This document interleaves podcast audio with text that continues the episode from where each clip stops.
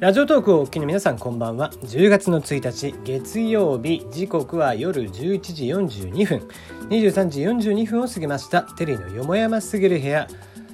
です。いかがお過ごしでしょうか？テリーです。この番組は僕が個人的に気になっていることニュース話題などに対して好き勝手12分間一本勝負していこうという番組です。案内役はテリーでお届けをいたします。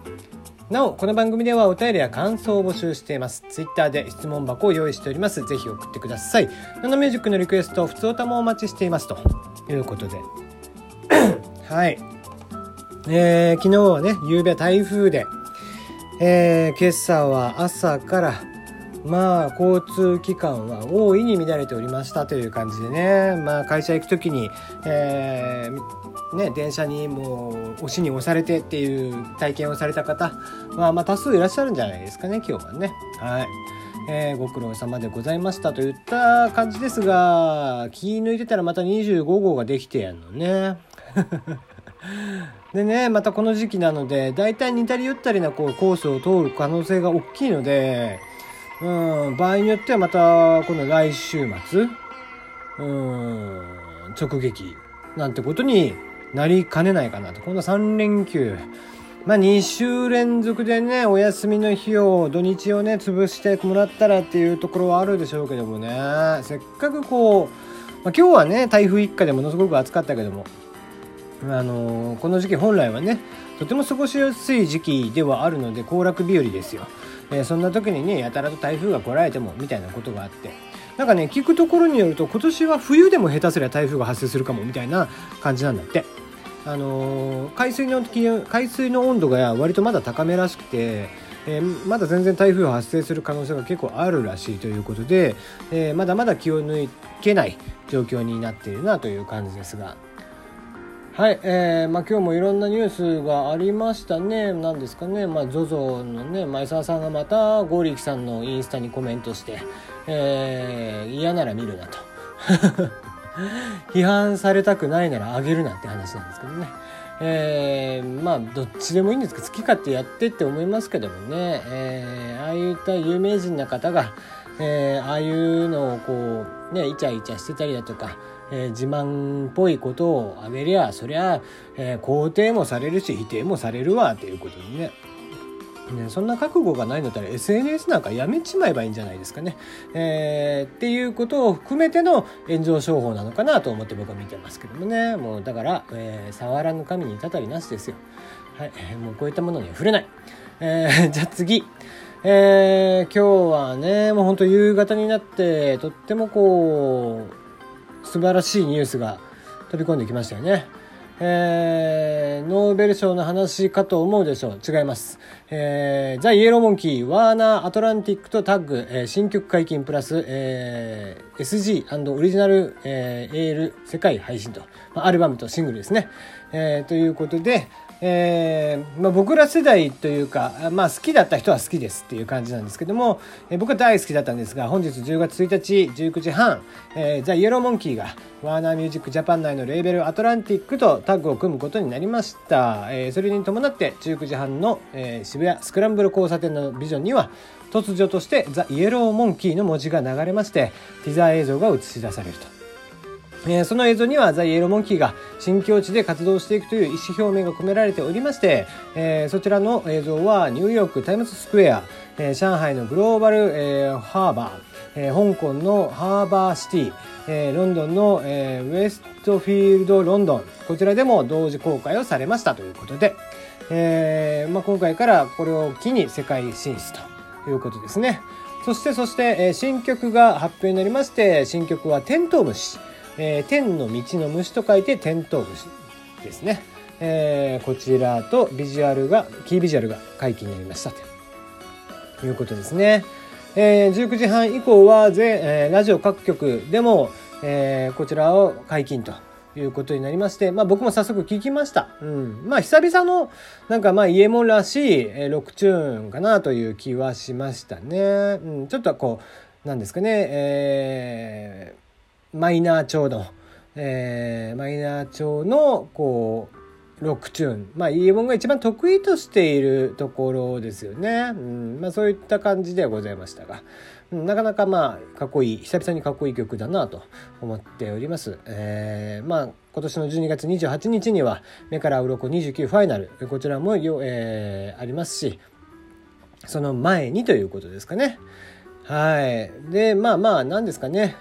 えー、このちょっと噂によりますと、この今回の新曲、テントウムシ、どうも、えー、タイミング的にも曲のタイトルも含めて、えー、歌詞も若干そんな感じでしたけども、えー、まさかまさかのジョジョ第5部のテーマになるんじゃなかろうか、みたいな噂もあって、えー、サイトの方、公式サイトの方では謎のカウントダウンも始まっていると。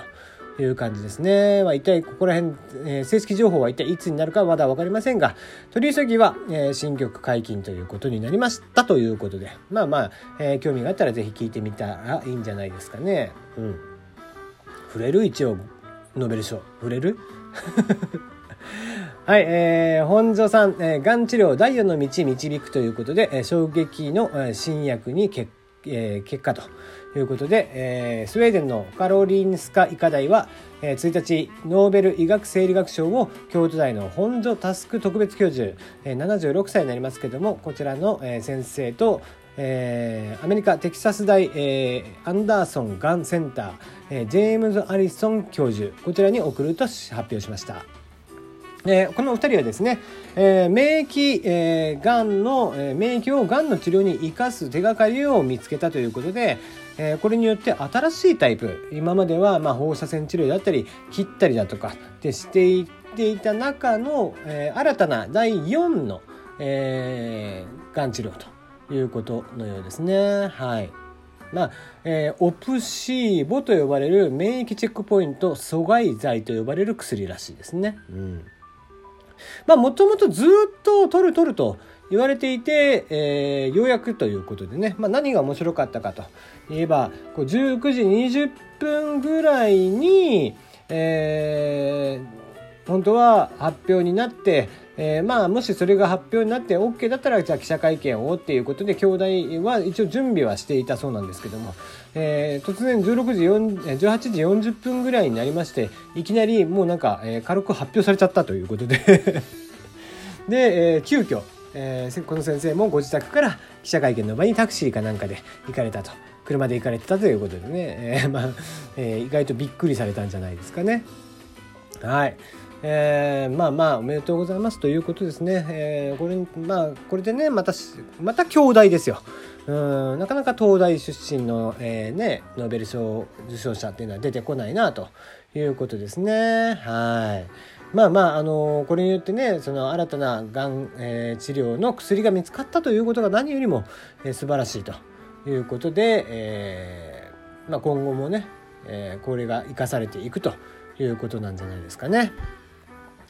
はい、えー、じゃあ次ですね。えーまあ、ネット老人と言われる僕ら世代ですかね、えー、僕ら以上の人たちですかね、えー、そういった方々には、まあ、名前はわかる、えー、んじゃないかなと思いますが Yahoo! ジオシティーズ2019年3月でサービス終了。平成とともにネット老人会の黒歴史たちが別れを告げるということで、えー、これウェブサイト提供サービス。なんですけども Yahoo! ジオシティーズこちらが2019年3月末でサービスを終了します。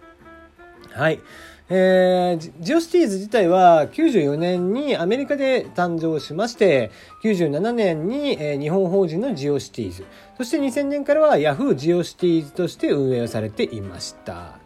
まあ、サービス終了に至っては一言では説明できませんということなんですが、えー、再三面、えー、今後のシステム維持にを、えー、システム維持に対してのテクノロジーとか、えー、そこら辺を含めて、まあ、総合的に判断した結果、まあ、今回をもって3月をもって終了ということみたいですね。はい。